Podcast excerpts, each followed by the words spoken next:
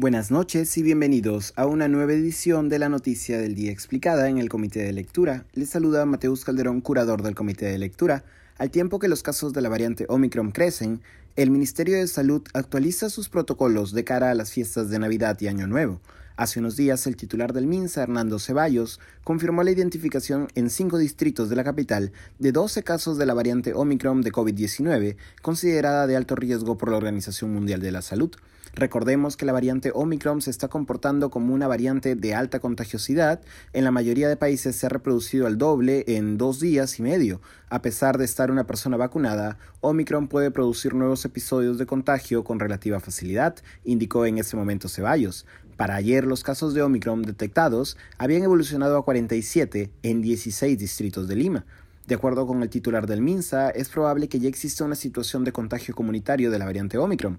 No obstante, aclaró que, cito, por ahora los pacientes no están hospitalizados, no presentan complicaciones, son pacientes de diferentes edades. Hay un porcentaje de ellos que está vacunado y son monitoreados.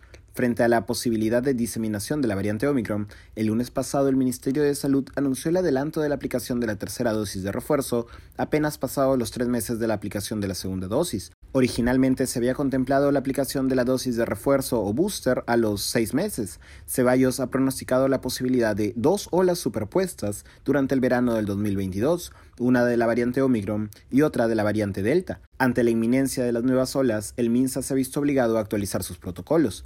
Además del adelanto de la tercera vacuna, se ha establecido un nuevo horario de toque de queda para las fechas de fiestas 24 y 31 de diciembre, que irá desde las 11 de la noche hasta las 4 de la mañana. A la prohibición de reuniones y eventos sociales el 24 y 25 de diciembre y el 31 de diciembre y 1 de enero, se le ha sumado también ahora la prohibición de la venta y consumo de bebidas alcohólicas en playas, ríos, lagos y piscinas públicas los días 25, 26, 31 de diciembre, así como 1 y 2 de enero, a nivel nacional el MINSA ha indicado que es obligatorio presentar el carnet de vacunación en el transporte terrestre, tanto para choferes y pasajeros en viajes interprovinciales, mientras que la presentación del carnet en transporte público corriente será solo obligatorio para choferes, no así para pasajeros. En salud se ha reducido al 50% las visitas hospitalarias. Eh, respecto de las reuniones familiares en Navidad, el Ejecutivo ha enviado mensajes contradictorios.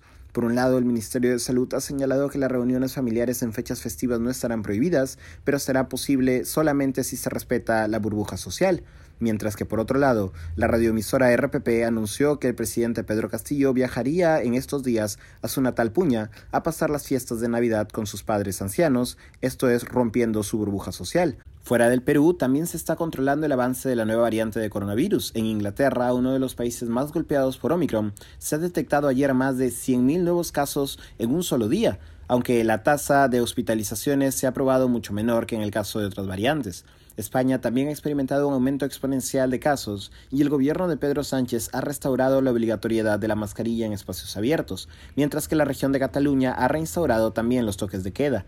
Países Bajos, por otro lado, ha vuelto a instalar un régimen de confinamiento hasta el 14 de enero próximo, con apertura apenas de tiendas y servicios considerados imprescindibles y permiso de reuniones por Navidades y Año Nuevo de máximo cuatro personas, en el Perú, el ministro de Economía Pedro Franque ha descartado la posibilidad de cerrar actividades económicas por la diseminación de la variante Omicron. Eso ha sido todo por hoy. Volveremos mañana con más información.